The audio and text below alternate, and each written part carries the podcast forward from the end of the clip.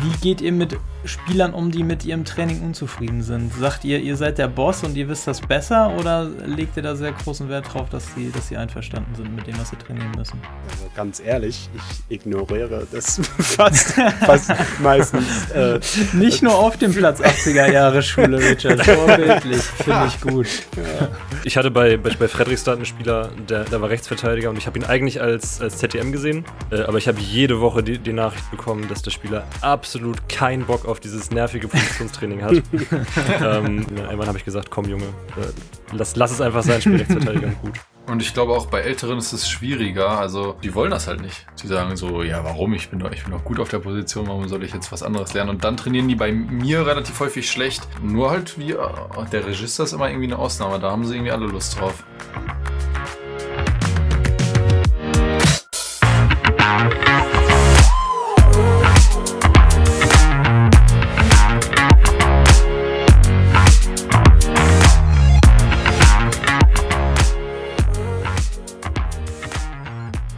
Moin Freunde der Sonne und herzlich willkommen zu Episode 3 unseres Wir Streamen FM Talks.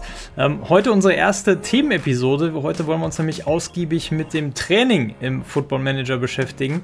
Ähm, und äh, deshalb freue ich mich, dass wir heute wieder in voller Mannstärke hier vertreten sind. Einmal einen wunderschönen guten Tag in die Runde.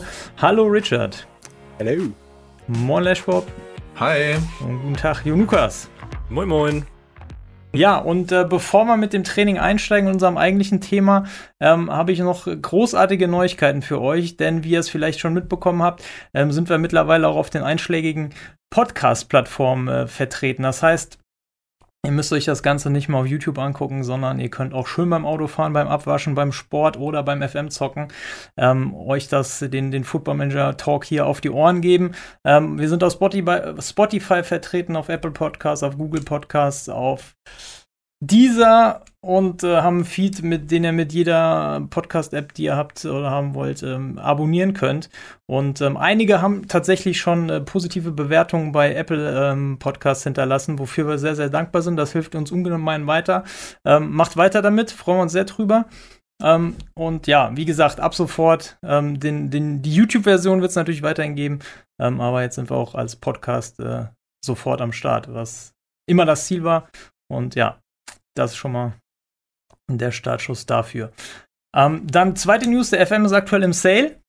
Ähm, ihr kriegt den, wenn ihr beim FM21 noch nicht am Start seid, kriegt ihr den aktuell für um die 30 Euro. Auf fm2kette.de gibt es einen Preisvergleich. Ähm, da findet ihr eh sowieso immer die besten Deals. Und wenn ihr das darüber kauft, unterstützt ihr indirekt auch diesen Podcast, also Hosting, Musik und äh, ja, dann auch irgendwann die Abfindung für Lashbob, weil im FM kann er nicht mehr entlassen werden, wenn wir ihn dann hier mal abwägen. dann ist das auch querfinanziert. Also, Freunde der Sonne, ähm, in diesem Sinne starten wir doch bei Lashbob. Wie, wie machst du das mit dem Training im Football Manager? Ähm, ja, ich habe im FN21 erst damit angefangen. Vorher habe ich es immer den Assistenztrainer machen lassen und dachte mir, warum bin ich Trainer, wenn ich das Training nicht mache? Das macht ja irgendwie keinen Sinn. Klar, man ist Manager, aber man hat ja auch eine große oder großer Teil des seiner meiner Aufgabe ist ja auch äh, das Training oder beziehungsweise das Trainer sein. Deswegen wollte ich das Training ja noch selber machen und hab mir erstmal angefangen, auf YouTube irgendwelche Videos reinzuziehen. So, das ist ja, glaube ich, eh das, äh, das, was man als erstes macht. Und dann habe ich einfach mal rumprobiert. Wenn man ins Training reingeht, sieht man ja auch ähm, diese einzelnen Blöcke und die sind ja alle ziemlich genau erklärt und ähm, das ist ja, also da kann man sich einfach einmal einlesen, dann weiß man schon ungefähr, was wo abgeht. Prinzipiell teile ich das Training auf in drei Pläne ich, oder in vier Pläne auch. Ich habe eigentlich einen Plan, wo ich relativ offensiv trainiere, defensiv einmal defensiv trainiere und einen äh, Plan für äh, eine Woche, in der halt zwei Spiele sind und dann noch einen ausgewogenen Plan, wo man beides so ein bisschen trainiert. Und ähm, ja, dann mache ich das immer so ein bisschen gegnerabhängig, was ich in der Woche trainiere ähm, allgemein ist es im Fußball ja so, habe ich gehört, dass quasi Dienstag oder Mittwoch, also vorausgesetzt Samstag ist der Spieltag oder davon ausgehend, dass Samstag der Spieltag ist, ähm, habe ich entweder Dienstag oder Mittwoch äh, die höchste Belastung und davor danach eher so Techniktraining, ähm, Mannschaftstraining oder so. Ah, okay, das, dann, das ist interessant, ähm, ja. Ja, also bei mir ist es meistens Mittwoch, dass da eine Athletikeinheit drin ist und dann entweder nochmal Kraftraum, Schnelligkeit, Ausdauer. Also diese einmal die allgemeine Athletikeinheit und dann noch andere Athletik. äh, Hast du- Einheiten, ja. Hast du einen Pausentag drin vor dem Spiel oder nach dem Spiel? Bei Siegen ja, sonst nicht. ähm, ja, es kommt immer aus Spielern. Also es ist wirklich so ein bisschen äh, Belohnungsaspekt. Das gab es ja auch schon oder gibt es ja auch bei den Interviews, dass die so fragen, Mhm. gibt es den Spielern einen Tag frei und dann, ich mache zwar die Interviews nicht mehr, aber äh, das habe ich irgendwie so ein bisschen da drin aufgegriffen. Also eigentlich habe ich mo ist montags frei, wenn wir Samstag spielen. Sonntag ist dann Spielanalyse, Regeneration. Mhm. montags frei und dienstags geht's dann los mit Mannschaftstraining, ähm, einer technischen Einheit oder ähm, halt offensiv-defensiv spezifisch. Mittwoch dann die Belastung, Donnerstag wieder Mannschaftstraining, äh, weniger Belastung, Freitag Spielvorbereitung und morgens nochmal irgendwie technisch was. Das ist eigentlich so mein äh, grober Wochenplan. Ja, okay. Ja. Ähm, jetzt sind wir ja schon mitten im Mannschaftstraining. Äh, wie, wie läuft das bei Richard? Ja, äh, ähnlich äh, bei Lush Bob habe ich, äh, ich weiß, äh, weiß nicht mehr, welche FM dein erste FM war. Lush Bob war 19 oder? Letztes Jahr Letztes Jahr FM20. FM20, Okay. ja. Dann habe ich auch, ich glaube, diese neue Trainingsmodul kommt erst äh, zum FM19 Ja. und ähm, in FM19 habe ich das komplett, also meinen Co-Trainer überlassen. Ich habe ich hab da nichts dran gemacht, nur ab und zu mal die Sachen gelesen, was ja, was, was die, die Einheiten machen und so, aber ich habe mich gar nicht vertraut, da dran zu tasten, aus, aus Angst, da was falsch zu machen, ne? aus Angst, dass ich da was kaputt machen an der Entwicklung oder so. Aber ähm, letztes Jahr mit äh, zum FM20 habe ich ähm, ja die Pläne ähm, komplett selber gemacht seit seit FM20 so ungefähr äh, letzten Sommer würde ich sagen. Im Normalfall habe ich dann pro Woche immer ein Trainingsspiel. Ich finde, das ist ganz wichtig, weil dann kriegt Ja. man die die die ähm, äh, Rollen, Positionen ähm, ähm, und Aufgabe werden da auch durchtrainiert und dann bekommt man bessere Entwicklung, wenn ich das richtig verstehe. Dann ähm, die, die Jungs fokussieren dann mehr auf diese Rollen und die gehen dann in der Richtung, die äh, du willst. Ne? Ähm, dann habe ich immer drei bis vier allgemeine Einheiten, Einheiten. Zum Beispiel hier bei Galati habe ich Ballbesitz, Defensiv, Offensiv und ähm, vierte, ja, muss ich gucken von Woche zu Woche, manchmal nochmal defensiv oder nochmal offensiv. Ähm, und dann die andere äh, so Tage mache ich so was Spezifisches zum Spiel, Spielstil. Mhm. Ähm, zum Beispiel letzte Saison habe ich auf Konterfußball ein bisschen fokussiert. Ähm, diese Saison, ja, können wir später vielleicht ein bisschen drüber reden. Wir sind ab, abgestiegen, abgestiegen.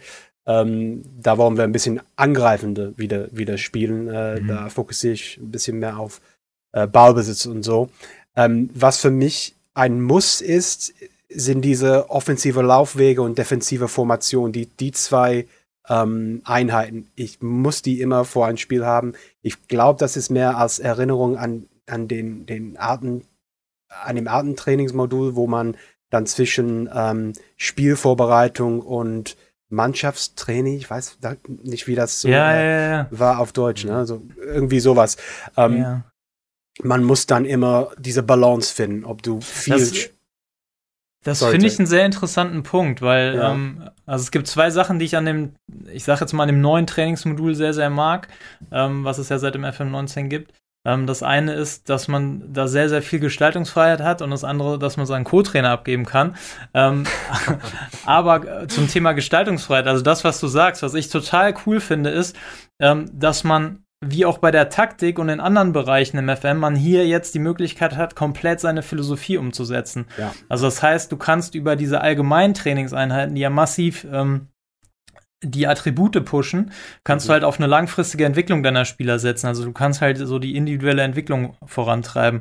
Dann hast du aber auch diese ganzen taktischen Einheiten, mit denen du erstmal deine deine Taktik einstudierst und noch äh, mehrere taktische Varianten einstudieren kannst, wenn du sagst, du willst einfach ähm, du hast alle drei Taktikslots belegt und, und, und versuchst deine Mannschaft ganz, ganz viele Varianten mit an die Hand zu geben. Ähm, also so, eine, so, eine, so ein mittelfristiger Aspekt, wenn man, weiß ich nicht, an Pep Guardiola denkt, als er bei Bayern angefangen hat und auf einmal haben die einen, einen Werkzeugkasten gehabt, den sie vorher noch nie hatten. Ähm, und dann aber auch einen sehr, sehr kurzfristigen Effekt, das, was du gerade meintest, mit den, mit den Spielvorbereitungen, also mit, Ja. diesen, mit diesen Boni, die es dann für das nächste Spiel gibt. Also ich bin da immer ein großer Fan wenn ein wichtiges Spiel angeht, wie das letzte Final-Derby gegen Atletico Mineiro, was ich ja mit 0-4 verloren habe. ähm, aber da habe ich dann trotzdem vorher angesetzt, das, was du sagst, offensive Laufwege, defensives Stellungsspiel, ganz wichtig bei mir immer äh, Standardsituation, Ja, dass man dann auch, ja. vor so wichtigen Spielen dann immer da einen Bonus bekommt. Und ähm, um das kurz abzuschließen, das finde ich total geil. Also, dass man, dass man da seine Philosophie reindrücken kann. Also man kann sagen, man entwickelt eine Mannschaft langfristig, man ähm, entwickelt eine Mannschaft kurzfristig oder man macht so Feuerwehrmann-Style, das nächste Spiel ist das Wichtige und geht hau- hauptsächlich auf kurzfristige Boni im Training. Ähm, und das dann halt zu balancieren, finde ich, finde ich die Herausforderung. Und äh, die überlasse ich dann meistens meinem Co-Trainer. Jonas, wie ist das bei dir? Ja, ich, ich mache es im Grunde ähnlich ähm, wie, wie Richard und Lashy. Also ich mache es auch so, dass ich äh, versuche, die, die Belastung so zu steuern, dass ich halt äh, in der Wochenmitte zwischen den beiden Spielen, oder wenn wir ein Spiel pro Woche haben, dass ich in der Wochenmitte dann immer den Belastungsschwerpunkt habe. Das ist meistens in Norwegen was, was meistens Donnerstag, weil wir immer am, am, am Sonntag gespielt haben. Und ich habe es dann tats tatsächlich immer so gemacht, dass ich den Jungs eigentlich fast jede Woche einen Tag freigegeben habe. Äh, be beziehungsweise ich, ich habe ihn nicht unbedingt freigegeben, sondern ich, ich habe sie dann, ähm, ich, ich habe diese Er- Erholungseinheit benutzt. Ich habe sie dann zur, zur medizinischen Abteilung geschickt. Ja. Ähm, und ich habe auch das Gefühl, dass seitdem ich das explizit mache, dass, dass ich se- seitdem ich mir diese ähm, Erholungseinheiten reinnehme, dass ich seitdem wirklich weniger Verletzungen habe. Weil das oh ja. ste steht da ja auch drin. Also das, das was ähm, der, der größte Effekt des Ganzen ist beim Verletzungsrisiko ein starker Rückgang. Ja, Mhm. genau. Und ich habe das im Grunde auch jedes Mal, wenn, wenn ich eine, eine Krafttraining-Einheit oder Ausdauer oder sowas habe, schiebe ich immer noch mal Erholung hinterher. So. Ah, okay. Aber heißt das, du hast an dem freien Tag dann drei Erholungseinheiten oder eine und ansonsten Pause? Ja, ich habe meistens, also ich versuche meistens ähm, nicht alle drei Trainingsslots zu äh, besetzen, sondern nur zwei. Mhm. Ähm, und habe ich dann, das habe ich dann auch an dem freien Tag mache ich dann auch meistens nur, nur zwei Erholungsslots. Ja, okay. Ja. Ach, machst du dann sogar äh, nicht Pause, sondern wirklich Erholungsslots? Ja, ja, genau, dass, dass die dann halt wirklich mal, mal durchgeknetet werden und sowas von der. Ja. Von, Ah, das ist von- ganz witzig. Das hatte ich, ich Physios. weiß nicht, bei wem ich das ge gesehen hatte, bei Fox in the Box oder so. Ähm, oder irgendwo auf Twitter, keine Ahnung. Da hatte das auch jemand empfohlen, dass man das öfter benutzt.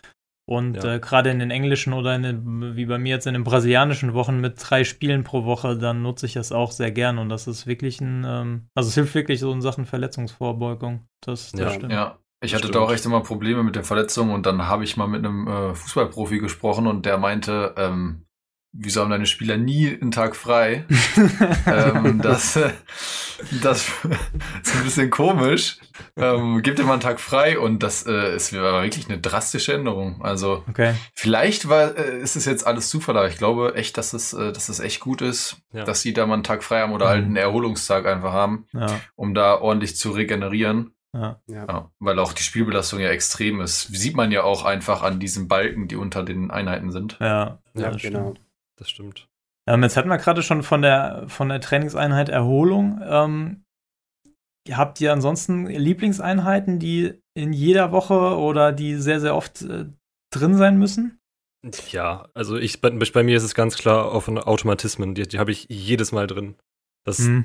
das, das, das, was da steht, das klingt einfach so sinnvoll. Also, dass du halt für, fürs anstehende Spiel, dass du, dass du da dann die, die, die Automatismen verbesserst und das Pressing. Äh, es ist gut fürs Teambuilding. Ähm, es, ist, es pusht auch das, das Attribut Teamwork und so weiter. Ja.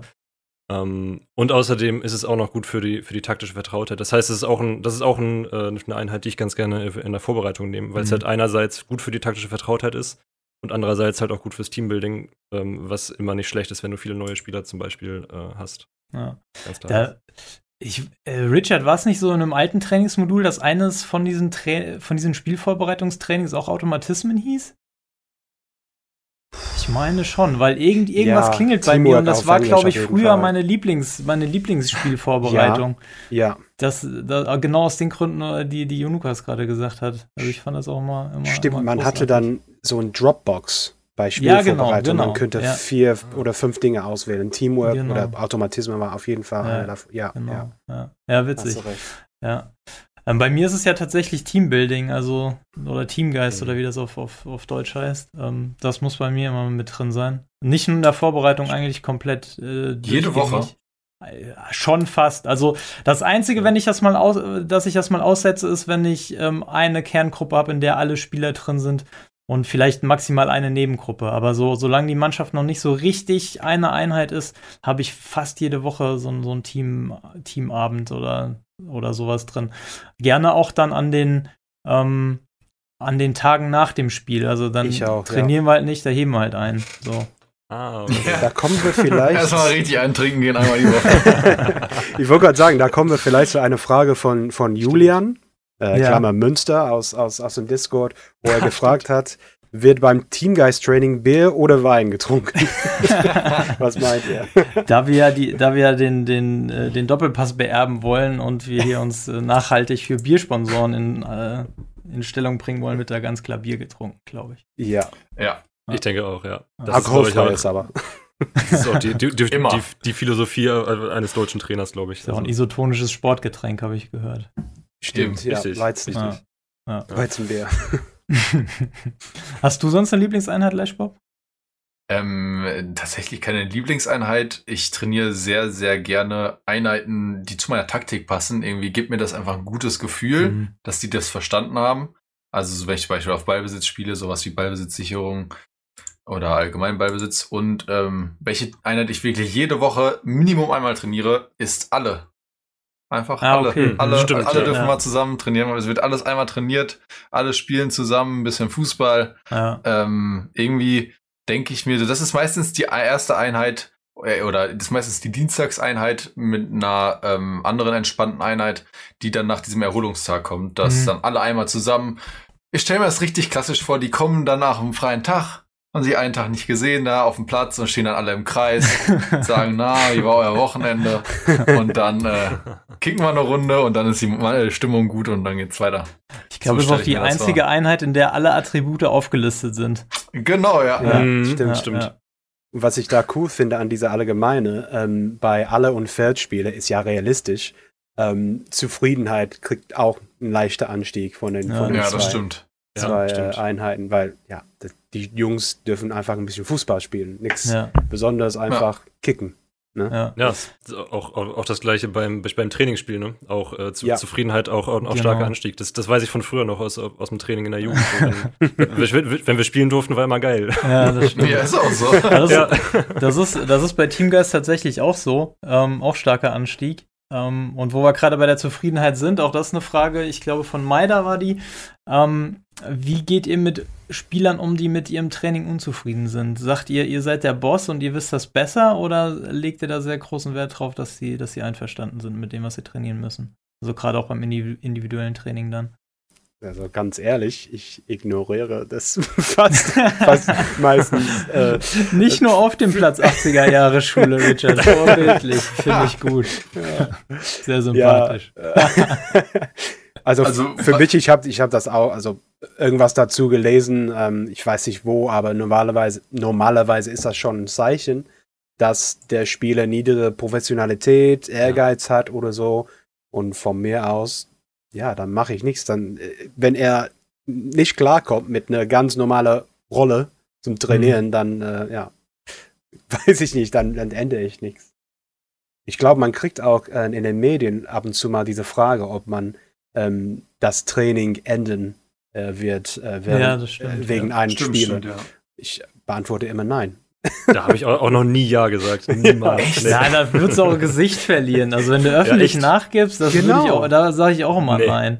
Aber nee, sobald absolut. ein Spieler unzufrieden bin, ändere ich sofort seinen Trainingsplan. Also da bin ja, ich Ja, das mache ich auch. Also bei, bei, bei mir kommt es halt immer darauf an, ob das einen großen Einfluss auf, auf die Moral hat. So. Also wenn, wenn der Spieler halt ähm, ich, ich, hatte bei, bei, bei Fredrikstad einen Spieler, der, der war Rechtsverteidiger und ich habe ihn eigentlich als, als ZTM gesehen ja. und, und, und habe versucht, ihm das irgendwie beizubringen. Äh, aber ich habe jede Woche die, die, Nachricht bekommen, dass der Spieler absolut keinen Bock auf dieses nervige Positionstraining hat. ähm, und der hat dann halt auch Trainingsnoten von 5,5, ja, 6,1 okay. und mhm. sowas gehabt. Ja. Und irgendwann habe ich gesagt, komm Junge, äh, lass, lass es einfach sein, spiel Rechtsverteidiger gut. Ja, ich, ich glaube, mit Führungsspielen muss man da auch vorsichtig sein, weil wenn ja. die dann auf einmal ja gegen dich sind, dann ja, das ist ein Problem. Und und ich glaube auch bei Älteren ist es schwieriger. Also äh, mir kommt es immer so vor, dass, dass gestandenere Spieler, so jenseits der 32, sage ich mal, oder 30, 32. Ähm, die, also erstmal bringt es ja bei denen meistens eh nichts mehr, denen irgendwas Großartiges Neues zu lernen, außer Register. ähm, so. Und, und äh, die haben auch oft, die wollen das halt nicht. Sie sagen so, ja, warum? Ich bin doch, ich bin doch gut auf der Position, warum soll ich jetzt was anderes lernen? Und dann trainieren die bei mir relativ häufig schlecht, weil ich die halt auf irgendwelche Positionen spielen lassen will, äh, die die nicht wirklich, oder die die nicht gewohnt sind. Mm, nur halt wie äh, der Regisseur ist immer irgendwie eine Ausnahme, da haben sie irgendwie alle Lust drauf. du bist dann halt auch der coolste stimmt. Typ im Team, muss man auch sagen. Ja, das stimmt. Ja. Aber ich finde, Positionstraining ist auch nochmal so ein bisschen was anderes, weil da muss der Spieler sich auch irgendwie sehen. So, ich glaube, bei Attributstraining, wenn die da meckern, ja. ändere ich das zwar auch in der Regel, ähm, meistens aber auch erst, wenn man in der, in der Zufriedenheitsübersicht im, im Mannschaftsgefüge dann sieht, dass sie dann unzufrieden werden. Aber ich also das, das finde ich auch wieder das Coole im FM, ähm, wie auch beim Training allgemein, auch hier, wie man mit, äh, mit der Zufriedenheit seiner Spieler umgeht. Das ist halt einfach eine Philosophiefrage. Also es gibt kein richtig ja, und kein falsch. Man kann da seinen, seinen Weg gehen. Und ähm, ist ja dann auch wieder abhängig davon, was man für einen Disziplinwert hat im eigenen Profil, zum Beispiel, wie, wie oft Spieler sich dann beschweren kommen und so weiter. Ah, ähm, also man kann da schon so seinen, seinen, seinen Weg gehen. Und ich finde das sehr sympathisch, wenn man dann sagt, nee, ich bin der Cheftrainer, ich entscheide, wohin du dich entwickelst.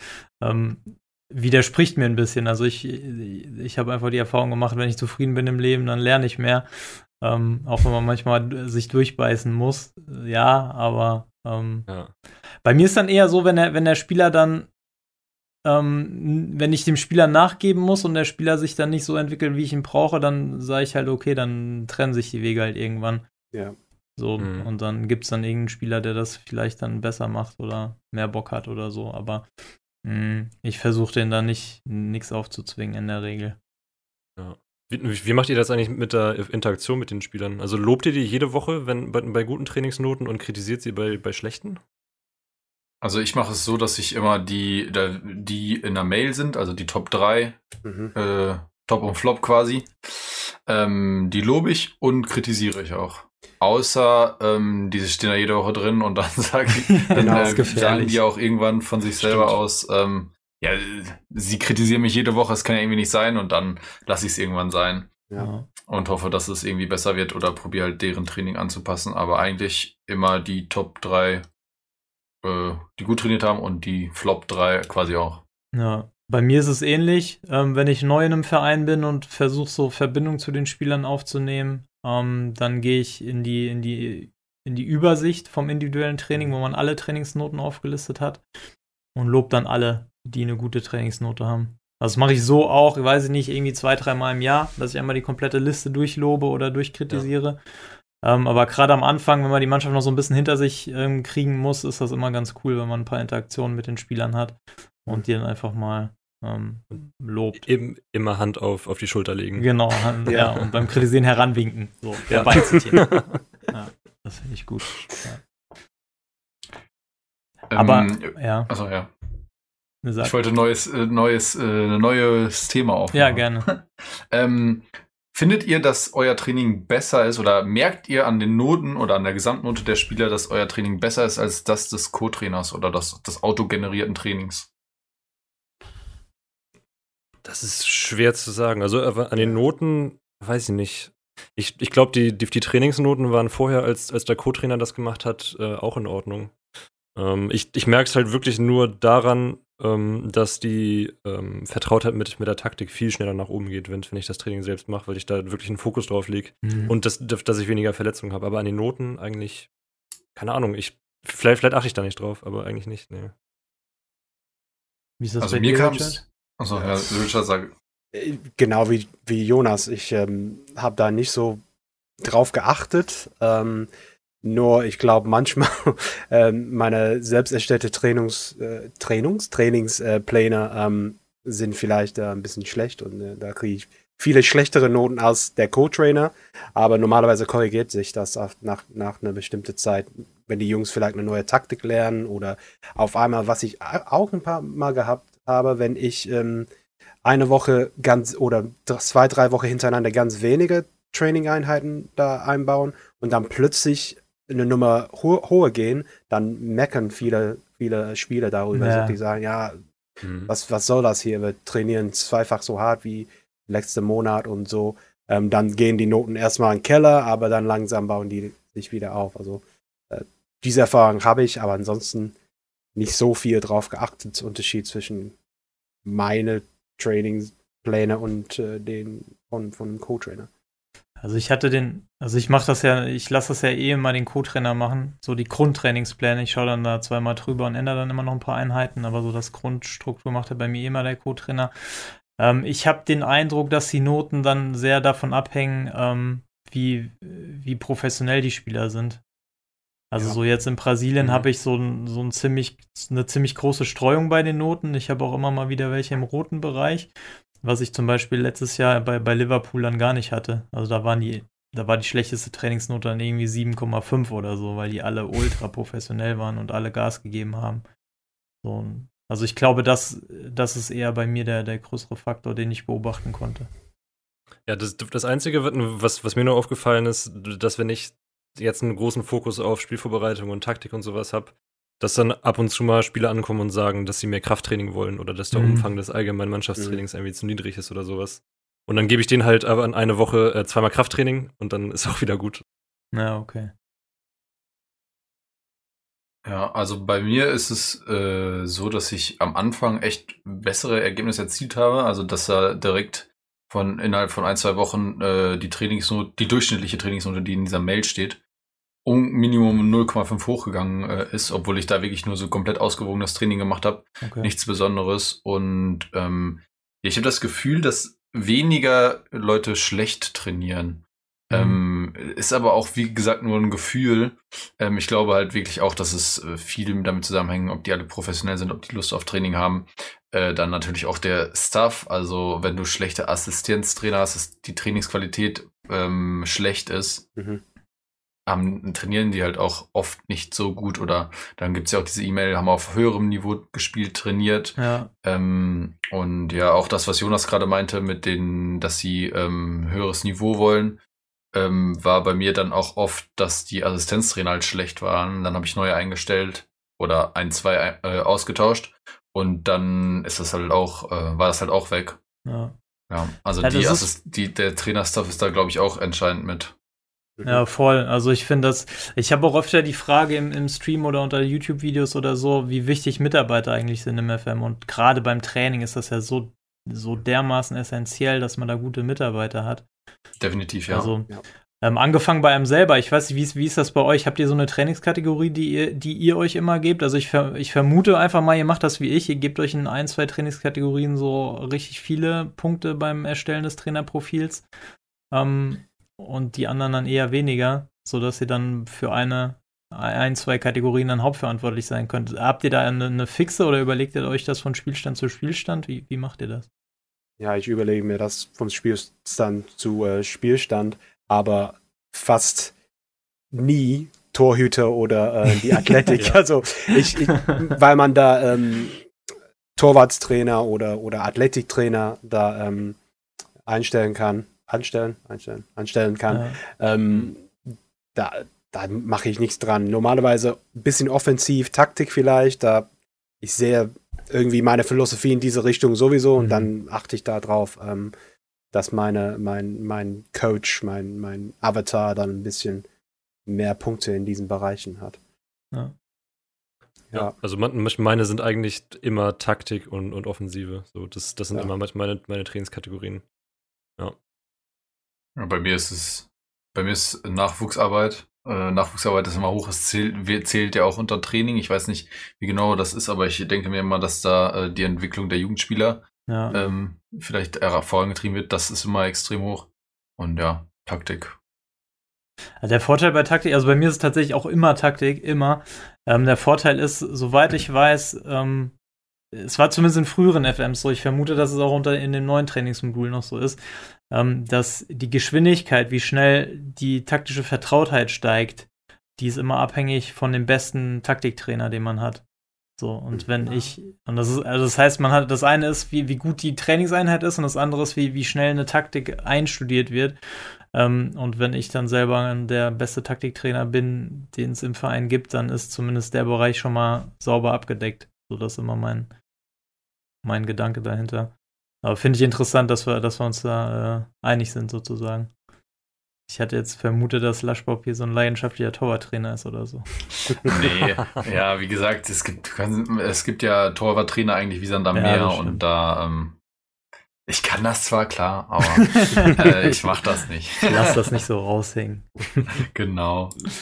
Worauf achtet ihr sonst bei euren Mitarbeitern? Jetzt abgesehen davon, dass die natürlich ähm, in, in der Trainingskategorie, wo, für die ihr sie einsetzen wollt, äh, gute Werte haben. Achtet ihr auf Persönlichkeit? Oder ist das nur so nice to have?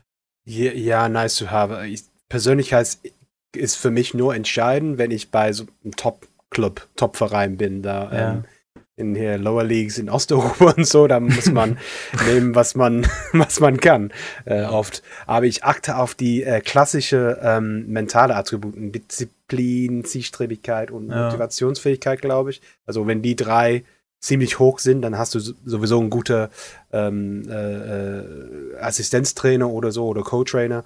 Ja. Ähm, und ansonsten, ja, ich gucke dann, wenn ich dann Taktik und äh, Angreif äh, offen offensiv, ja, offensiv mache, äh, zum Beispiel, dann gucke ich, dass ich einen guten Defensiv-Coach habe, einen guten Torwarttrainer und eine gute Athletik und das als, als quasi ganz kleine äh, Trainerstab, das, das passt zum Beispiel bei Ottolo Galazzi, sowas haben wir da. Wir können ja nicht mehr als ein paar hundert Euro die Woche ausgeben pro, pro, ähm, pro äh, Trainer. Ja. Und ähm, ja, ja, da kann man wirklich nicht so äh, pingelig sein, wenn es um Persönlichkeit geht.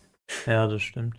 Ja, aber bei, bei mir ist es ein bisschen anders. Also ich versuche wirklich schon, also wenn ich jetzt einen Offensivtrainer suche äh, und da einen zur Auswahl habe, der vielleicht äh, die Persönlichkeit, weiß ich nicht, nachlässig oder sowas hat, äh, da, dafür sehr, sehr gute Off Offensivwerte und gut in, in, Disziplin und keine Ahnung was. Und daneben einen habe, der vielleicht in den äh, speziellen Trainingskategorien drei, vier Punkte schlechter ist, dafür aber relativ professionell ist, dann nehme ich dann doch lieber den. Also, ah, okay, finde ich interessant, ja. Ja, weil das ja halt auch wirklich einen Einfluss, also ich, ich glaube, das hat einen Einfluss, die, die, die Persönlichkeit der, des, des Mitarbeiterstabs hat dann ja auch irgendwie einen Einfluss darauf, ähm, wie sich die Persönlichkeit des, des Kaders entwickelt. So. Ja, voll. Also gerade bei gerade bei Jugend, also bei Jugendtrainern ist, ist es mir tatsächlich noch ein bisschen wichtiger als bei ja, als bei ähm, stimmt, Trainer ja. für die erste auch. Mannschaft.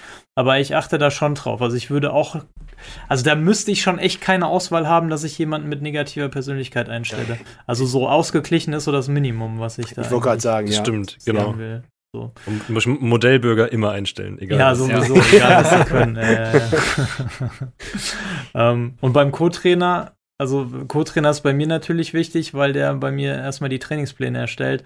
Ähm, da versuche ich zumindest, dass der von der bevorzugten Taktik her nicht diametral meiner gegenübersteht. Also wenn ich Ballbesitz spielen will, dann würde ich jetzt keinen Co-Trainer anstellen, der der Catenaccio bevorzugt zum Beispiel, weil sich das ja auch immer so in seiner Trainingsplangestaltung zumindest ein bisschen niederschlägt. Also auf, auf sowas achte ich dann auch noch zusätzlich. Aber ansonsten das, was Richard sagt, also Disziplin, Zielstrebigkeit und Motivationsfähigkeit, das hat ja auch direktes, direkte Auswirkung auf die Qualität vom Training. Ähm, ich weiß nicht, wer von euch hier, liebe Zuhörer, den Sternekalkulator für Assistenztrainer kennt auf fm2kette.de. Ähm, den nutze ich immer, wenn, bevor ich Assistenztrainer einstelle, weil man dann einfach vorher sieht, ähm, wie viele Sterne der jeweilige Trainer dann in der Trainingskategorie hat. Und da sieht man dann auch immer sehr schön, wenn man mit den Schiebereglern spielt, dass halt genau die drei mentalen Werte halt immer eine riesen Auswirkung haben.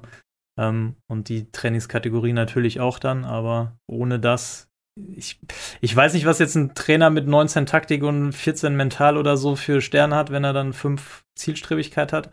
Aber ich glaube nicht, nicht viel. So. Nee, glaube auch nicht. Ich, die drei mentale Werte sind, sind sehr wichtig als, als äh, Grundsteine quasi. Ja. ja. Für einen Coach. So, NHG fragt, ja. wie verhält sich das Training und der dazugehörige Abzug und Verbrauch von potenzieller Fähigkeit und ähm, aktueller Fähigkeit?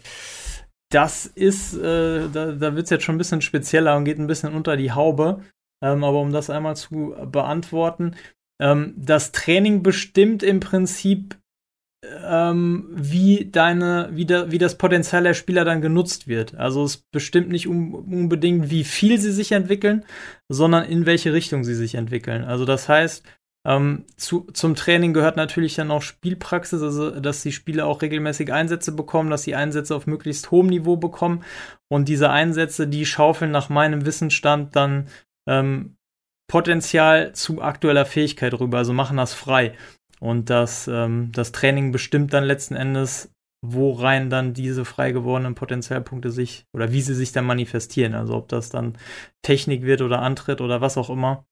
Mhm. Ähm, insofern ist das, ist das Training sehr, sehr, sehr wichtig, um dieses Potenzial dann schnell zu nutzen und dann auch schnell mit den richtigen Dingen zu nutzen, die man dann von den, von den Spielern sehen will.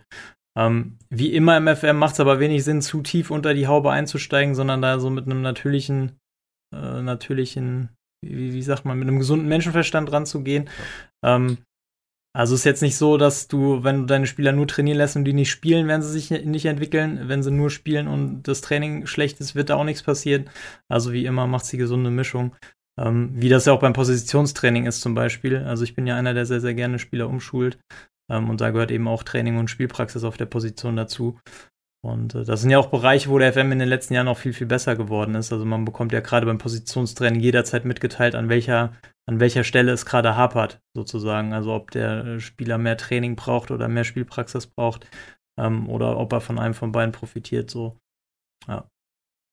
Ja, was ich äh, auch ähm, glaube, einmal von Rashidi, äh, Bus the Net gehört habe, ja. wenn man ähm, die Spieler in eine neue Position umtrainiert oder neue Spielereigenschaften ähm, ähm, lernt, ähm, ein bisschen von seinen Potenzialpunkte, Potenzialpunkte werden auch dafür benutzt. Äh, wie viel, schwer zu sagen, wie du gerade gesagt hast, Terry. Ähm, ja, diese gesunde Mischung ist, ist einmal wichtig. Aber zum Beispiel, wenn du ein Innenverteidiger hast und du willst den als Rechtsverteidiger, dann Defensiv-Mittelfeldspieler, auch Zentralmittelfeldspieler umtrainieren und dann muss er auch innerhalb zwei, drei Jahre alle neue Positionen ähm, lernen, dann druckst du seine potenzielle, ähm, ähm, ja, seine Potenzial ein bisschen, bisschen drunter. Er wird nie so hochkommen, wie, wie er das vielleicht schaffen könnte, weil, weil er zu viel auf diese neue Position fokussiert hat. Ähm, und ja, es ist einmal wichtig zu wissen, aber man soll da, man soll sich nicht verrückt machen mit, mit solchen Dingen, würde ich sagen. Ja, also gerade, das ist ein gutes Beispiel, weil gerade viel, Vielseitigkeit ja auch ein Wert an sich ist. Also klar genau. ist es cool, wenn man die perfekten Spezialisten hat, aber wenn man jemanden hat, der dann noch ein paar Positionen in der Hinterhand hat, ist das ja auch nicht, auch nicht so verkehrt. Ähm, aber wenn ihr, wenn ihr Spieler umtrainiert und ähm, dann, wenn, sobald die die neue Position können, sieht man manchmal, dass die Pfeile bei den Attributen alle rot werden. Ähm, das, ist, das ist ein ähnlicher Effekt, was, was Richard gerade beschrieben hat. Ähm, weil dann natürlich also die Attribute werden ja pro Position gewichtet. Also das heißt, für einen Innenverteidiger kostet ein Punkt ähm, in, in, in Tackling mehr Potenzialpunkte, als es für einen Rechtsaußen kosten würde. Und für einen Rechtsaußen ist ein Punkt in Schnelligkeit teurer in Sachen PA-Potenzial, als es für einen, für einen Sechser zum Beispiel der Fall wäre. Und ähm, das kommt dann eben beim Umschulen auch zum Tragen, wenn ein Spieler eine neue Position lernt ähm, dann werden natürlich seine bestehenden Attribute einmal neu bewertet mit der Gewichtung für die neue Position und dann ähm, wird, dann passt das Spiel das wieder so ein bisschen an ähm, und auch dadurch gehen dann natürlich ein bisschen, ein bisschen Attributspunkte verloren. Aber ähm, wie gesagt, das, das ist dann natürlich dadurch wieder aufgefangen, dass man dafür einen, einen äh, wie sagt man, ich wollte gerade einen vertikaleren Spieler, einen, einen vielseitigeren Spieler ähm, hat. Gott, lost, ja. lost in words. Ja, ich, ich, ich versuche generell eigentlich gar nicht so viel auf so Sachen wie potenziell, also PA und CA und, und sowas zu achten. Ähm, weil mir, mir persönlich macht es am meisten Spaß, wenn ich das Spiel ähm, quasi wie, wie eine Fußballsimulation einfach spiele. Und ja. da guckst du ja dann auch nicht, in, in, der Realität weißt du nicht, wie viel ähm, PA hat jetzt Mukoko oder sowas. Und, und, und du ja, denkst jetzt nicht, Mensch, ja. wenn ich den jetzt zum Linksaußen umschul, dann kostet das, sondern du machst es einfach, weil es irgendwie ja. Sinn macht für, de, für deine Taktik oder weil der dir das, das Spielerprofil das irgendwie hergibt. So. Ähm, ist, ist vielleicht ganz gut im Hinterkopf zu haben, äh, ja, aber würde da keinen zu großen Fokus drauf legen. Aber jeder, jeder spielt das Spiel natürlich anders und ähm, achtet auf andere Dinge. Klar. Ja, aber grundsätzlich ist das schon richtig, was du sagst. Also der FM macht mir zumindest deutlich mehr Spaß, wenn ich ihn wie ein Rollenspiel spiele und weniger wie eine mhm. Wirtschaftssimulation, wo man dann versucht, die Nachkommastellen zu optimieren. Und der FM ist auch so designt, also dass man, dass man seine Philosophie, Philosophie verfolgen kann. Und ähm, gerade beim Trainingsmodul ist es auch so, man kann tatsächlich relativ wenig falsch machen. Also ja. ähm, ist auch eine Frage von Dirk Swiss, sind die Auswirkungen so schlecht, wenn man das Training abgibt? Ähm, und das ist wie, wie bei allem, was du im FM an, an deine Mitarbeiter abgibst. Ähm, die bringen dich schon einen relativ weiten Weg. Wenn du es selber machst, hast du halt einfach viel, viel mehr Kontrolle und kannst dann noch mehr optimieren. Ja. Ähm, aber das macht auch nur Sinn, das, das zu machen, wenn es dir Spaß macht. Und wenn du es einfach nur schnell, schnell, genau. schnell selber machst, dann wirst du auch keine besseren Ergebnisse erzielen als dein Co-Trainer. Wenn du aber Lust hast, dich da, dich da rein zu vertiefen, dann wirst du vielleicht noch ein paar Sachen finden, ähm, auf die du achten kannst. Also bei mir ist es zum Beispiel, deshalb, mach, äh, deshalb lasse ich das den Co-Trainer machen, ähm, schau da aber immer drüber und ergänze das. Es gibt ein paar Einheiten, die setzt der Co-Trainer nicht. Also wie gesagt, meine Lieblingseinheit äh, Teamgeist, die benutzt der Co-Trainer in der Regel in der Saison sehr, sehr selten nur. Mhm. Ähm, und auch diese Spielanalyse nach den Spielen benutzt der Co-Trainer auch nicht. So, das heißt, ähm, gerade in der Vorbereitung, gerade wenn man äh, Taktiken einstudiert, setze ich die nach jedem Spiel ähm, was der Co-Trainer nicht machen würde. So, das heißt, wenn du es dem Co-Trainer überlässt, verlierst ein paar Prozentpunkte, die du vielleicht gewinnst, wenn du selber machst, aber es ist auch keine Vollkatastrophe, wenn der Co-Trainer das ähm, übernimmt. Ja. Ähm, wo wir gerade bei, wo, wo wir gerade bei der Vorbereitung sind, habt, das war auch ein Thema, was öfter angeschnitten wurde, unter anderem von, von Bodes. Ähm, wie, wie, sieht euer, oder Money Blech lese ich gerade, wie, wie sieht euer Preseason-Training aus? Wie habt ihr da Herangehensweisen? Laufen. Die Jungs sollen laufen. Hügel aufgeschüttet und dann geht's los. Morgens, mittags, abends Waldlauf. Marathon laufen. Genau. Ähm, nee, hauptsächlich äh, erstmal fit kriegen. Da benutze ich aber wirklich die vorgefertigten ähm, Pläne vom FM. Mhm. Äh, da benutze ich erstmal erstmal zwei Wochen äh, geht's im Wald mit Testspielen alle zwei Tage, also zwei Testspiele die Woche. Okay. Und dann in den mhm. Wald und dann gehe ich langsam ins Taktische über. Äh, kommt auch ein bisschen drauf an, wenn ich gerade einen neuen Safe mache, sieht es ein bisschen anders aus, aber wenn die die Taktik schon so ungefähr drauf haben und ich nur eine leichte Änderung habe, kommen die erstmal in den Wald und dann äh, es langsam, aber sicher über, über das äh, Taktische ins Technische dann zum Ende der Vorbereitung. Ja, also ich, ich mache es meistens, also ich, ich benutze nicht die, äh, die, die vorgefertigten Pläne. Ähm, ich ich mache es meistens so, also in, in Norwegen war es ziemlich äh, entspannt, was es anging, weil die Saison läuft da halt im, im Jahresrhythmus und ähm, die Jungs kommen irgendwie Ende Januar zum Training das erste Mal. Und dann geht's im, im April ins erste Spiel. So. Das ah, heißt, okay. oder mhm. mit, Mitte März. Du hast dann irgendwie wirklich zwei Monate nur für die Saisonvorbereitung. Nur Waldlauf. ja, nur Waldlauf, genau. Ich, ich, ich habe es da halt so gemacht, dass ich äh, mich mir die Wochen so eingeteilt habe, dass ich mal Montag und Donnerstag äh, habe hab ich immer zwei, ähm, zwei, zwei Kraftraum- oder ähm, Ausdauereinheiten oder sowas mhm. gemacht. Und den Rest der Woche habe hab ich Taktik trainieren lassen. So. Das, ah, okay. das habe ich einen, einen ganzen Monat lang gemacht. Und dann äh, im zweiten Monat, ähm, da, da bin ich dann auf, auf Spielpraxis gegangen. Habe hab jede Woche zwei Spiele gemacht, also acht Spiele insgesamt. Ähm, und auch zwischendurch äh, immer wieder Taktiktraining, dass, dass die Jungs halt am Ende der Vorbereitung einerseits äh, fit sind, ähm, also physisch fit sind durch die ganzen Ausdauereinheiten und so, dass sie matchfit sind durch die Testspiele und dass, dass sie die, die Taktik schon mal kennen. Das ist natürlich mhm. praktisch, wenn du in Norwegen bist. Jetzt in Dänemark stehe ich gerade vor meiner ersten Vorbereitung. Ich bin gewechselt ähm, nach, nach, nach Midtjylland und da dauert die Vorbereitung nur, nur halb so lange. Da habe ich nur einen Monat Zeit. Und da bin ich gerade am überlegen, wie ich das mache, ob ich das genauso mache oder ob ich schon früher mit den Testspielen anfange, um, um die Matchfitness ein bisschen höher zu bekommen oder so. Ähm, ja, aber und was, was natürlich in der Vorbereitung bei mir nicht fehlen darf, ist, ist auch die, die Teamgeist-Einheit. Ja. ja. Bei mir auch. Ja, ich mag das äh, ähnlich wie Lushbob, ähm, die Default-Plane. Ähm, Hoch-Frühphase, glaube ich, heißt eine und der andere Taktik-Mitte. Ähm, ich mag das ziemlich streng, ganz ehrlich. Ich mache Hoch-Frühphase zweimal und normalerweise nur dann ein Spieler am Ende der Woche, so wie irgendwie innerhalb der Saison, ein ganz normaler Woche, aber mit hartem Training. Spielen wir am Samstag, dann nochmal harten Training, spielen wir am Samstag.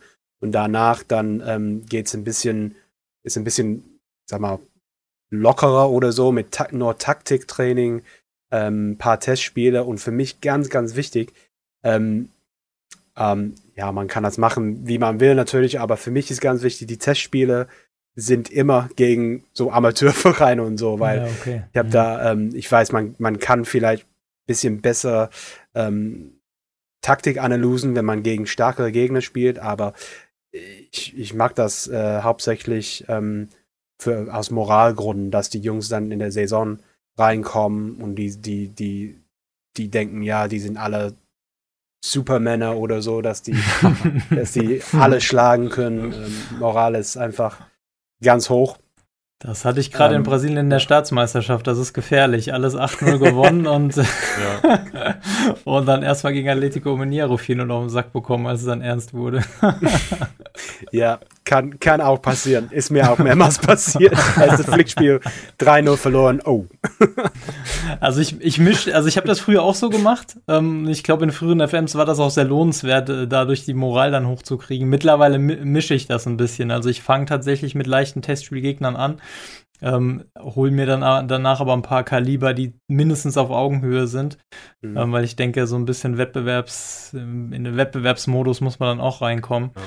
Ähm, ja, ansonsten halte ich mich da an die Vorbereitung nach Bodes, wie die, wie die bei mir im Stream heißt. Äh, der schwört ja sehr auf harte Vorbereitung ähm, und sagt dann, dass er dadurch dann langfristig in der Saison keine Verletzungsprobleme hat. Ist das bei euch auch so, wenn ihr, wenn ihr so hart trainieren lasst? Ist es, ist es so, dass ihr das ähm, als, als Vorbeugung seht, plant, sich das herausstellt? Ja, 100 Prozent. Ähm, ähm, seitdem ich das mit dem, mit diesem Default-Plan einfach Hoch-Frühphase, wenn ich das zweimal machen, die erste zwei Wochen, also ganz hart trainieren, die Jungs haben irgendwie, vielleicht habe ich auch Glück, ich weiß nicht natürlich, ne, aber die Jungs haben da eine Verletzungsresistenz, okay. ähm, würde ich sagen. Ja, ich, ich habe ganz wenige Verletzungen. Ich weiß, du, Terry, hast ein bisschen mehr als, als uns mit dem Verletzungsfall oder Jonas, du benutzt den, den auch, glaube ich, mittlerweile. Ja, ja, genau. Ähm, ich, ich vertraue mich noch nicht, äh, so mehrere Verletzungen zu kriegen mit so. Ja, aber es ist jetzt nicht so, dass sie da fallen wie die Fliegen. Also ich finde, es ja. ist, ist, ist völlig in Ordnung. Geht klar, ne? Okay. Ja. Trau dich, Richard, nächstes Mal. Wie, wie oft ist denn da ähm, ähm, ähm, Physistraining bei der, bei, bei der Frühphase? Wirklich jeden Tag? Also ähm, nee, vier, ich, ich guck mal, ganz, ganz kurz. Ich glaube, vier von ähm, vier von fünf Tagen. Hoch, ja, vier von fünf Tagen hat man Ausdauer, Schnelligkeit oder Ausdauer, Kraftraum. Hat man dann zwischendurch einen Erholungstag oder Entschuldigung, eine Erholungseinheit an einem Tag. Mhm. ähm, ja, also ein bisschen, bisschen anders. Ähm, ist, ist sehr, ist, ist ziemlich hart, diese Hochfrühphase. Da wird, werden alle ähm, drei ähm, Plätzen, Plätzen genug benutzt pro Tag.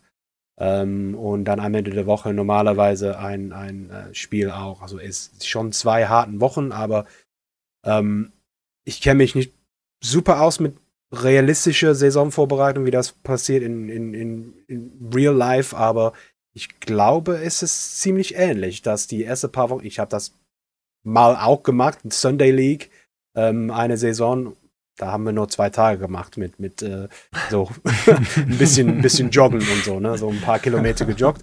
Äh, das war unsere Training für die Saison. Aber, ähm, aber ich glaube, im Profibereich, die ersten paar Wochen sind wahrscheinlich hart. Die Jungs mussten, hm. mussten sich äh, was aufbauen für die Saison. Ja, da äh, würde ich mich anschließen. Ich glaube auch, dass die ähm, am Anfang echt hart trainieren. Ich glaube nicht, dass sie jeden Tag dreimal trainieren oder drei Einheiten haben. Hm. Ähm, aber ich denke mal, dass sie in der Vorbereitung wirklich vor allem die erste Woche täglich da zweimal antanzen müssen und ähm, vielleicht nicht ausschließlich Rennen und Kraftraum, aber hauptsächlich und dann vielleicht gibt es zwischendurch mal eine Runde Kicken, aber das ist ja auch eigentlich anstrengend. Ja, es gibt ja auch mhm. intensive Einheiten mit Ball. Ja. ja. Mhm. Ähm, wenn wir jetzt nochmal auf den vom, vom, Mannschaftstraining zurück zum einzelnen Spieler gehen, Spielerentwicklung, Stichwort. Wie entscheidet ihr, welches individuelle Training ihr im Spieler verordnet? Jetzt gehen wir mal von einem Spieler aus, der noch jung und noch formbar ist, der noch Potenzial offen hat. Ähm, wie, wie entwickelt ihr den? Ja, also generell mache ich meistens gebe ich jungen Spielern äh, Physistraining, so, weil also in jungen Jahren, also entwickelt sich die, die Physis sowieso schon, schon relativ mhm. stark. Mhm. Ähm, und ich habe das halt relativ oft jetzt in diesem FM, vielleicht liegt das an Norwegen oder so, keine Ahnung, aber da kamen wirklich Leute an, die irgendwie äh, sechs, sieben Antritt hatten, äh, fünf Kraft und so weiter. Also die, die ja. haben das halt auch wirklich gebraucht. Ähm, das das mache ich in, in jungen Jahren eigentlich wirklich konsequent. Ich mache da kaum was anderes ähm, aus, aus, außer Physistraining. So. Ich würde auch, wenn ich einen jungen Spieler habe, der, der, der besonders schnell ist, dann würde ich dem auch das, das, äh, das Schnelligkeitstraining trotzdem nochmal geben. Damit ich halt diese Stärke, so ähm, die, die, die Schnelligkeit, die ja wohl offensichtlich die Stärke ist des Spielers, nochmal besonders betonen. Kommt dann nicht oft beim Training, dass die dann halt unzufrieden sind, weil sie dann meinen, das bringt nichts mehr, das Training. Das kommt ja auch relativ oft als E-Mail, dass sie dann sagen, so, ähm, dass denen das individuelle Training nichts bringt, weil die da halt ihrer Meinung nach relativ gut sind. Das habe ich eigentlich meistens nur bei älteren Spielern, also bei Jungspielern. Okay. Fällt, fällt, fällt ja, mir das also bei. Jungspielern ist mir jetzt noch nicht so aufgefallen, aber mir kam das gerade so in den Sinn, dass diese E-Mail ab und zu mal da reinflattert. Ja. Ja. Aber witzig, dass du das ähm, so machst, Jonas, weil ich mag genau das Gegenteil. Ganz eigentlich normalerweise ähm, ganz am Anfang, wenn die Spiele ganz jung sind, ich benutze eine Rolle, um die Schwächen da aufzufangen. Das, weil ich, ich sehe das, also meine Philosophie ist vielleicht ein bisschen anders. Ich sehe das so, dass ähm, das, der Spieler muss erstmal auf ein Level kommen, dass er Profispieler wird. Und dann können wir später ähm, ihm in eine Richtung so ziehen, so Richtung zum Beispiel Flügelspieler oder äh, Spielmacher oder Knipser oder so, ne? Aber am Anfang muss er so die Grundsteine schon haben, ne? Wenn er Passen von drei hat, dann Okay.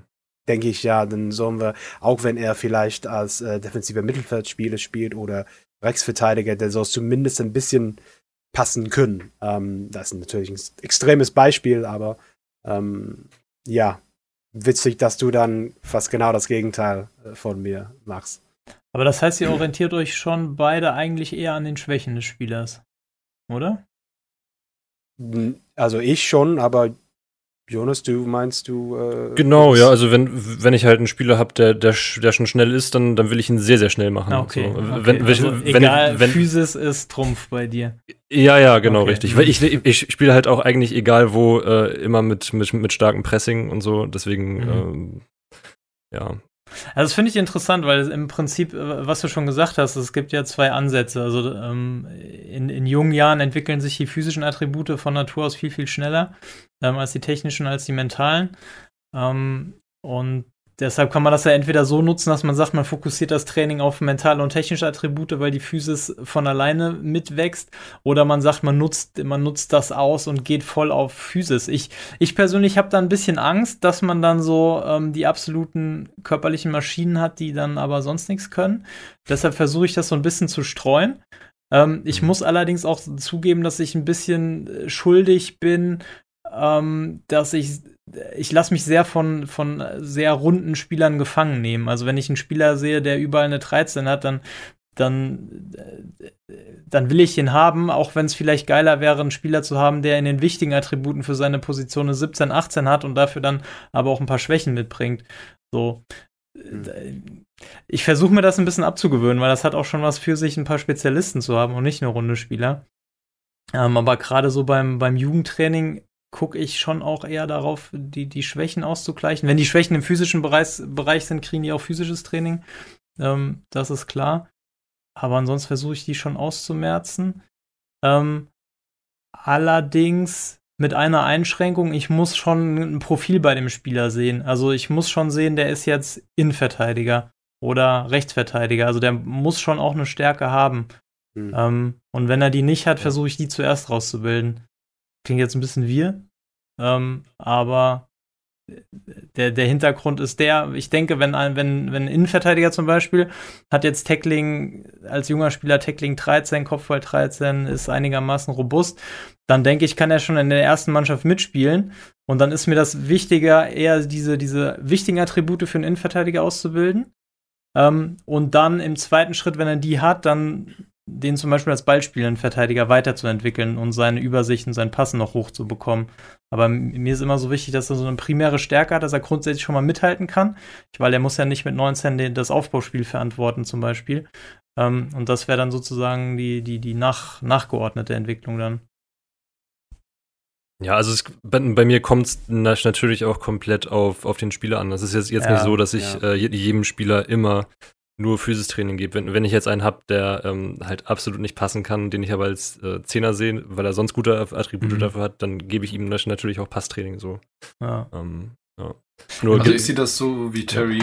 Ja. Ähm, ich äh, gucke quasi, was ich aus dem Spieler machen will und dann ähm, gucke ich, ob er da irgendwo besondere Defizite hat und äh, stärke die, ihn dann in dieser Position. Ähm, deswegen kristallisiert sich bei mir auch relativ früh raus, welcher Spieler oder welcher Jugendspieler für welche Position in Frage kommt. Mhm.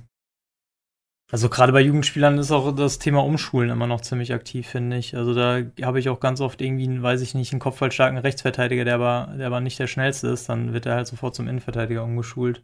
Ja, definitiv. Das also stimmt, da ja. ist es auch mir eigentlich egal, was für eine Position die haben. Ich gucke mir die Attribute an und dann äh, sieht man ja, wenn man ein bisschen FM gespielt hat, ähm, ja. was, was, was man so vielleicht, was er vielleicht spielen könnte. Und dann, ähm, ja, habe ich da quasi schon fast seine Rolle in meinem Kopf und trainiere ein bisschen da in die Richtung. Hm. Was auch eine, ich weiß nicht, ob die Frage jetzt konkret gestellt wurde, aber die Frage lese ich auf jeden Fall auch öfter ist, ähm, um wie viel kann sich denn ein Spieler verbessern? Ähm, und da hatte die Tage im Discord äh, einer einen Screenshot gepostet über die Entwicklung von, von einem seiner Spieler. Ich glaube, über fünf Jahre oder so war das. Und das fand ich auch sehr interessant, weil da gab es etliche Attribute, die haben sich dann um acht Punkte oder so verbessert. Also ähm, man kann da Spieler schon noch wahnsinnig ähm, weiterbringen. Und ich erinnere mich in einer früheren FM-Version, als es in Neymar hatte, damals noch in Brasilien gespielt, da, hat, da hatte dann irgendwie jemand so einen Screenshot von einem 31-jährigen Neymar gepostet ähm, den er dann zum Complete Wingback umgeschult hatte und dann komplett auf Stellungsspiel und sowas trainiert hatte. Und, die, und dieser junge Neymar, ähm, der hatte dann tatsächlich als alter Neymar dann 31, mit 31 Jahren dann ähm, 17 Stellungsspiel. Also Krass. Ähm, da muss natürlich das, das Training dann auch dahingehend äh, umgestellt sein und so weiter.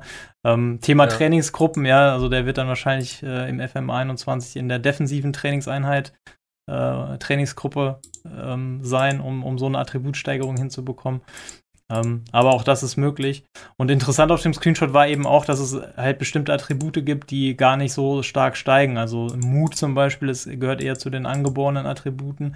Ja. Da passiert eher wenig, bei Aggressivität passiert eher wenig. Ähm, überrascht war ich, Flair hatte, hatte sich tatsächlich um plus 6 verbessert. Okay. Ach, echt? Ähm, Flair hatte ich immer auch eher auf der Liste von den Attributen, die sich nicht so stark steigern lassen. Ich, ich auch, ja. Ja, ähm, ich auch. Aber das war bei dem, bei dem betreffenden Spieler waren das plus 6. Also ich meine, wir reden jetzt von über fünf Jahren, aber trotzdem ähm, ist da, kann man da schon aus einem einfallslosen Spieler einen, einen äh, okayen Spieler machen, sozusagen. Kann man Flair ähm, über, äh, über den zusätzlichen Fokus trainieren? Nee, das geht tatsächlich nur über die Rolle. Ah, okay. Das geht nur über die Rolle, ja. Das ist. Ah ja, ähm, stimmt. Und, und zum Beispiel auch, wenn du abwartendes Angriffsspiel trainierst, zum Beispiel bei den offensiven Trainingseinheiten, dass ja. das auch Flair mit drin unter anderem. Ja, ja. Ah, interessant, das wusste ich gar nicht. Ich dachte auch, das wäre angeboren wenn ein Spieler keine Flair hat, dann ist das so. Also ich hätte jetzt auch gesagt, aus meiner Erfahrung, dass ich da mal Veränderungen von, weiß ich nicht, zwei oder so gesehen habe, aber sechs hab ich fand gesehen, ich schon, sechs fand ich schon krass. Ähm, da ist auch die Frage von Pro Basel auf Twitter, äh, wie wichtig ist individuelles Training einzuschätzen. Also ich glaube, das kann man, das kann man ganz kurz beantworten. Ich persönlich finde das extrem wichtig. Ähm, und auch wenn ich auf die Frage, ob ich das Training selber mache, mal mit der, ich lasse das erstmal den Co-Trainer machen, guck dann drüber antworte. Individuelles Training mache ich immer selber. Das habe ich schon immer selber gemacht. Da ja. hat kein anderer was verloren. Das ist mir, das ist mir heilig. Also wie und in welche Richtung Spieler sich entwickeln, das ist mein absolutes ja. Hoheitsgebiet. Also das, das kommt wirklich bei jedem Spieler. Ja. Boah, okay. Ja. Ich, ich auch, und das kommt bei mir auch gar nicht darauf an, ob das jetzt die erste Mannschaft, die zweite Mannschaft ja. oder die ja, U19 genau. ist. Ja. Also, ich auch. oh, da nehmt ihr euch aber viel Zeit dafür, oder? Aber es, es, reicht auch meistens, wenn, wenn du das ähm, quasi einmal am Anfang der Saison machst, dass du, dass du dir die, die Spieler alle mal anguckst in einem Rutsch, äh, dass du das Training einstellst und dann über den Lauf der Saison, wenn es dann irgendwelche Unzufriedenheiten gibt oder sowas, dann eventuell nochmal nachsteuerst. So, so, so mache ich das immer. Ich weiß nicht. Ah, okay, ja, das ist natürlich ein Ansatz. Weiß nicht, ob er das auch macht, aber ich habe einen komischen Rhythmus irgendwie entwickelt über den Jahren mit, mit dem individuellen, Training. Während der ersten Wochen der Saisonvorbereitung setze ich kein individuelles Training. Ich nehme das Ganze raus, ah, okay. weil für mich irgendwie der Fokus auf Fitness, taktische Vertrautheit und Teambuilding liegen. So, ich weiß, ich, vielleicht hat das überhaupt keinen Effekt in dem Spiel, aber ich, so stelle ich mir das vor im Kopf. Das finde ich interessant. Ja, die Jungs sollen irgendwie zusammen erstmal spielen und dann kriegen die zum Ende äh, der Saisonvorbereitung ihre Rollen.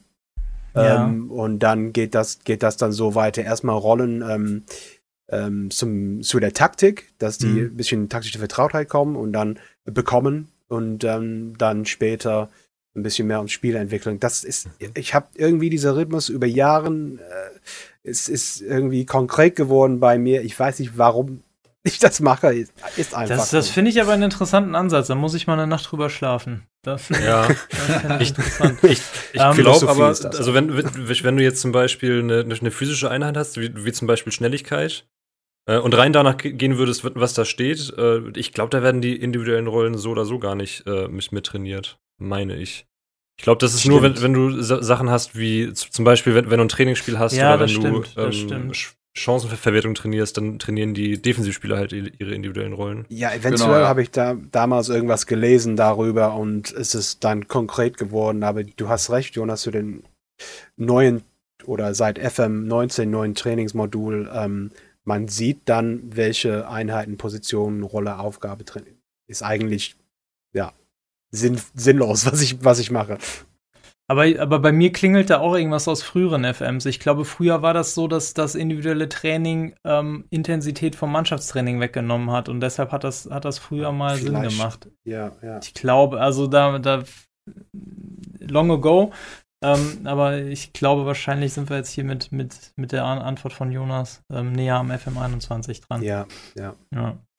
Ähm, Freunde der Sonne, wir haben jetzt schon die, die Stunde so gut wie voll gemacht, tatsächlich. Ähm, ihr, ihr, merkt, wir könnten hier noch stundenlang über, allein über das Training im Football Manager quatschen.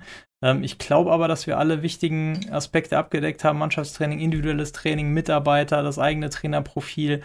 Ähm, mhm. Einrichtungen haben wir nicht abgedeckt, aber ich glaube, das ist klar, je besser die Einrichtung, äh, desto besser. Ich glaube, da gibt es wenig dran zu deuteln. Ähm, Ansonsten habe ich diesen Podcast tatsächlich mal zum Anlass genommen, einen Artikel, den ich seit dem FM19 zum Training schon mal angefangen hatte zu schreiben, als das neue Trainingsmodul kam, jetzt fertigzustellen. Der wird uh. ähm, parallel mit dem Podcast auf fm2kette.de erscheinen. Der Link packe ich mit unten in die Show Notes, wie zu allem anderen, was wir hier besprochen haben. Ähm, Ansonsten, wie immer, ganz wichtig, schaut bei uns in den Streams vorbei, lasst ein Follow da auf Twitch. Ähm, Jonukas hat im Moment eine ganz spannende Sache am äh, Start. Der ist nämlich jetzt, wie er gesagt hat, äh, zu Mütjeland gewechselt. Und ähm, Mütjeland ist ja bekannt für den Moneyball-Ansatz ähm, im echten Leben. Ja? Sehr analytische Herangehensweise beim Scouting. Und deshalb hat der Jonukas sich was Besonderes überlegt. Erzähl mal ganz kurz, warum sollen wir bei dir einschalten? Ja, ich habe jetzt äh, in, in, den letzten beiden Streams äh, ging es bei, bei Midtjylland in die Saisonvorbereitung und eben weil die ja in, in, der Realität diesen, diesen Ansatz haben, dass die Spieler nach Statistiken verpflichten und nicht irgendwie nach ähm, subjektiven Meinungen von Scouts und so weiter und von Beratern und keine Ahnung was, ähm, habe ich in den letzten beiden Streams die Attribute ausgestellt mit, mit einem Skin äh, von, von, von Fritzliff ist der Skin. Also man, man, hat, man weiß immer noch so ungefähr, wo, wo der Spieler gut ist, weil es dann statt einem Attribut gibt es einen Stern, einen grünen, einen gelben oder einen grauen Stern. Ähm, aber das zwingt einen so ein bisschen in die Richtung, dass man Spieler halt nicht nur äh, verpflichtet, weil sie ein schönes Attributbild haben, sondern dass man ein bisschen mehr darauf achten muss, ähm, wie der Spieler jetzt die, die letzte Saison gespielt hat, ob er eine hohe Passquote hat, äh, wie viele entscheidende Pässe hat er gespielt, hohes, hohes Zweikampfverhalten, was weiß ich was alles. Und das, das macht mir richtig viel Spaß. Also mich, mich da ein bisschen durch, durch diese ganzen ähm, Statistiken durchzuklicken und so. Und du, du findest damit wirklich Spieler, die du sonst niemals gef gefunden hättest weil die ähm, in deinem Scouting-Bereich im Zweifel gar nicht drin sind und ähm, nur durch irgendwelche Statistiken auffallen. So. Das ist, ist, ist, ganz cool. Ich habe das ja schon seit ein paar Jahren auf der Liste, aber ich habe mich noch nicht dran getraut. Ähm, ich werde mir das bei dir mal ganz genau anschauen. ich finde es auf jeden Fall großartig. Also ja, ich finde es auch extrem geil. Ja. Sehr gut. Und natürlich schaltet auch beim guten Richard vorbei, der ist nach wie vor äh, in, in Rumänien unterwegs, ist gerade abgestiegen. Laschbob ist immer noch nicht entlassen worden, weil er nicht entlassen werden kann, weil er sich Lübeck gekauft hat. ähm, ja, das ist richtig. ich bin weiterhin in Brasilien unterwegs, hab, ähm, sollte da eigentlich auf junge Spieler setzen, habe mir nach Marcelo von Real Madrid jetzt aber noch Renato Augusto und den alten Arturo Vidal geholt. Ähm, also im Prinzip potenziell drei Registers auf dem Feld. Ähm, das ist aber erstmal eine neue Taktik für die Basteln. In diesem Sinne, Freunde der Sonne, ähm, würde ich sagen, machen wir Schicht im Schacht für heute. Ich habe mich sehr gefreut, äh, mit euch hier über das Training zu plaudern. Ich habe auf jeden Fall zwei, drei Sachen, über die ich mal eine Nacht schlafen muss und die ich äh, sicher mitnehmen und ausprobieren werde. Ich hoffe, euch geht es genauso. Ähm, wenn ja. euch dieser Podcast gefallen hat, dann lasst gerne eine Bewertung auf Apple Podcasts da. Das hilft immer extrem weiter. Ansonsten, wie gesagt, sind wir mittlerweile auch auf Spotify, Google Podcast, dieser und äh, wie sie alle heißen vertreten. Ähm, ansonsten gibt es alle Episoden auch auf www.wirstreamenfm.de. Da könnt ihr die auch runterladen als Soundfile. Da könnt ihr das auf den verschiedenen Plattformen abonnieren und Kommentare da lassen. Wenn ihr Fragen habt für die nächsten Folgen, ähm, wenn ihr andere Themenvorschläge habt, über was wir hier uns so lang und breit auslassen sollen, wie heute über das Training, ähm, haut da gerne Kommentare rein. Ähm, und in diesem Sinne war es das für heute, würde ich sagen. Also, Macht's gut. Ciao, Junukas. Tschüss. Auf Wiedersehen, Richard. Tschüss. Bis dahin, Laschbob. Macht's gut. Und damit sind wir raus. Ciao. Hold